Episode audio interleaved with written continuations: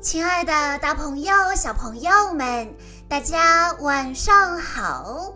欢迎收听今天的晚安故事盒子，我是你们的好朋友小鹿姐姐。今天我要给大家讲的故事，要送给来自河北邯郸的安安小朋友。故事来自《小马宝莉》系列，故事的名字叫做《尤为多管》。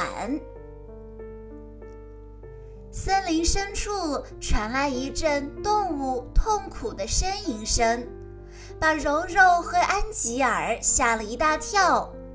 他们俩急忙循着声音找了过去，可是哪有什么动物呀？是碧琪在演奏尤为多管。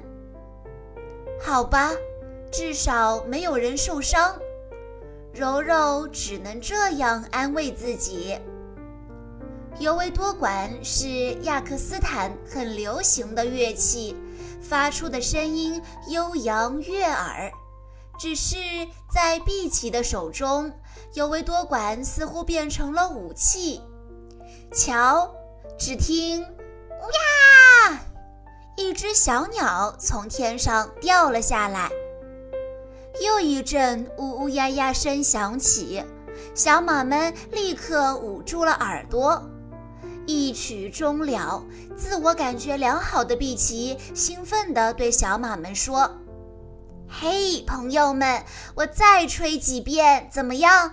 让你们好好感受一下天籁之音。”云宝急忙劝碧琪先休息一会儿。碧琪休息时也抓着尤为多管不撒手。我太喜欢这个乐器了。它让我变得完整。紫月哭笑不得，但出于爱护朋友之心，他还是鼓励碧琪好好练习。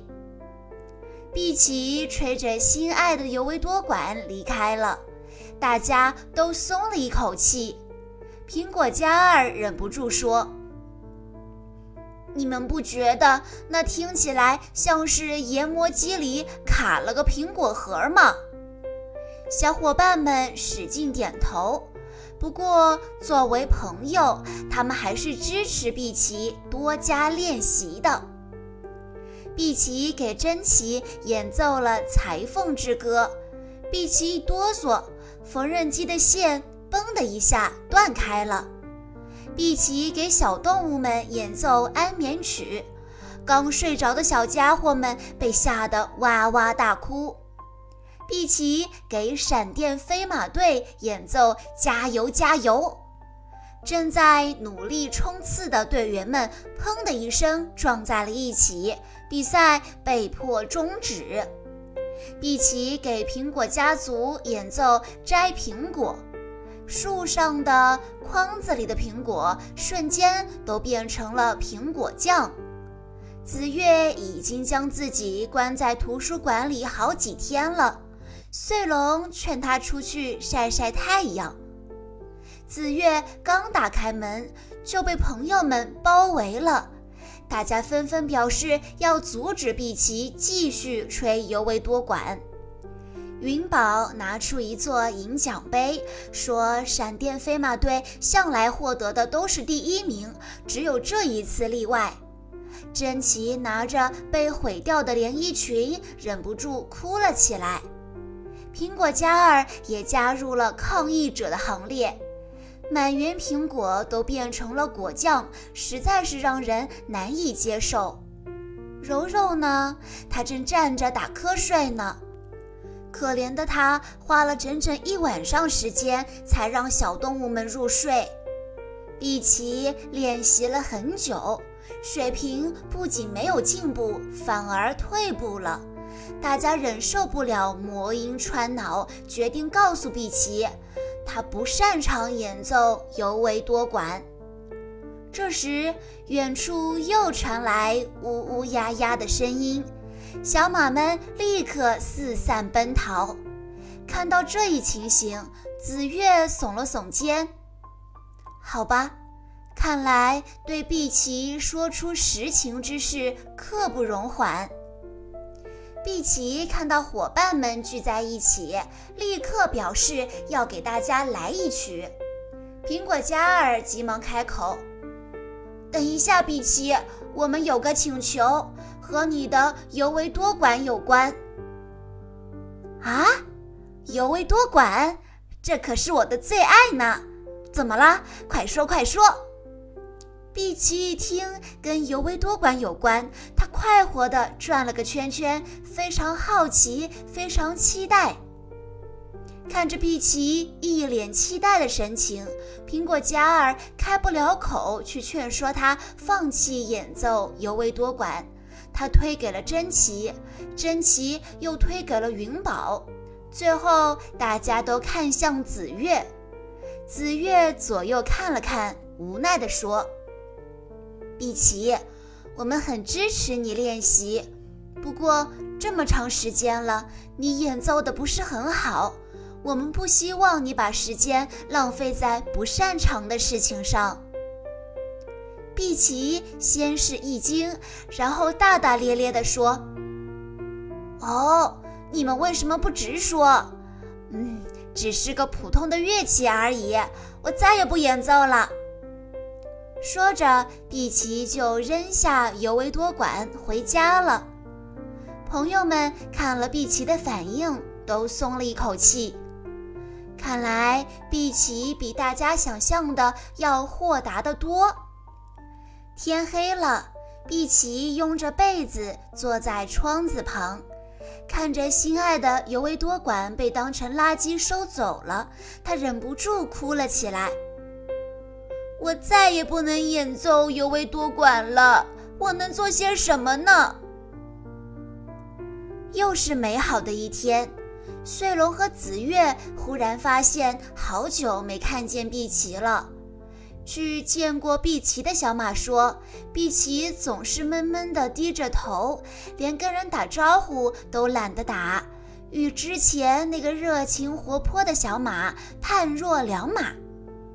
朋友们看到碧琪这么颓丧，都很担心，劝他放弃尤为多管，他是不是会错意了？那么大家就来发掘碧琪擅长做的事情，让他忘记尤维多管吧。做喜欢的事、擅长的事的时候，小马们最开心了，不是吗？柔柔准备了丰盛的下午茶。碧琪没有兴趣，苹果嘉儿拉来派对大炮，碧琪也没有兴趣。云宝讲笑话，碧琪还是没有兴趣。珍奇送来漂亮的衣服，碧琪还是没兴趣。大家挖空心思准备了各种活动，碧琪仍旧无精打采的。嘿。我们来办一个感谢碧琪的派对吧！紫月灵机一动，想出了一个妙主意，朋友们完全赞同。他们还提出要邀请全镇的小马，让碧琪知道他是所有小马的朋友。马多力量大，不一会儿，大家就准备好了一切，就差主角碧琪闪亮登场了。可是去邀请碧琪的嘎米却独自回家了。紫月感到事情不妙，连忙领着小伙伴们来到碧琪家。推开门，大家惊呆了，屋子里乱七八糟的，灰琪正在帮碧琪打包物品呢。原来碧琪要搬去亚克斯坦，去那里听大师们演奏尤维多管。这个消息像响雷一样，把紫月他们都惊呆了。大家想了很久，决定到亚克斯坦跟碧琪道别，并告诉他，如果他决定离开，大家尊重他的决定，但朋友们非常爱他，会十分的想念他。大家希望碧琪听了能回到伙伴中来。热气球将紫月他们带到亚克斯坦，循着尤为多管的乐声，他们走进了一个音乐厅。这里有很多亚克正在专心地听着演奏。看，一个亚克还感动得流泪了呢。碧琪正坐在吧台那儿吃冰，这已经是第二十六杯了。紫月他们走过去，一个一个地向碧琪表达了爱意，希望她能够回到小马谷。碧琪感动得泪花闪闪的，答应立刻回去。可紫月还是觉得有点不对劲，她在碧琪的眼睛中看到了感动，可是却没有看到开心。碧琪指着台上说。我以为来这里就能开心，可我来了更难受了，因为我根本就吹不出动听的曲子。怎样才能让碧琪快乐起来呢？紫月他们凑在一起想办法。正在这时，一位刚演奏完的亚克走了过来，请碧琪帮忙看管一下尤维多管。碧琪摸着尤维多管，脸上不由得露出了一抹笑意。紫月目光一闪，和小伙伴们合力把碧琪推到了台上，鼓励他当众演奏一曲。在伙伴们信任的目光中，碧琪找回了快活的自己。他闭上眼睛，不再纠结自己演奏的曲子好不好听，全身心地演奏起来。一曲终了，全场响起了热烈的掌声，就连尤维多管大师都赞不绝口，称他的乐声中充满了欢乐。能给大家带来欢乐的，就是完美的演出，难道不是吗？小朋友们，这是一个关于小马之间的友情的故事。碧琪虽然演奏的不好。但是其他小马们都想尽办法让他找回信心。小朋友们，如果你的朋友正在学习乐器，怎样做可以让他更有信心呢？A. 嘲笑他；B. 夸赞他；C. 捂住耳朵。如果你知道答案的话，欢迎你在下方的评论区留言告诉小鹿姐姐。以上就是今天的全部故事内容了，感谢大家的收听。更多好听的故事，欢迎关注公众账号“晚安故事盒子”。在公众号“晚安故事盒子”回复“小鹿姐姐”这四个字，就可以获取小鹿姐姐的联系方式了。在今天的故事最后，安安小朋友的爸爸妈妈想对他说：“安安宝贝。”上个月你生日没能点播小鹿姐姐的故事，所以今天给你补上。爸爸妈妈希望你永远健康、幸福、平安、快乐。希望你养成好的生活习惯，不挑食，早睡早起。你永远都是我们的小公主，爱你哟！小鹿姐姐在这里也要对安安小朋友送上迟到的生日祝福，祝你生日快乐哦！好了，亲爱的大朋友、小朋友们，我们下一期再见喽！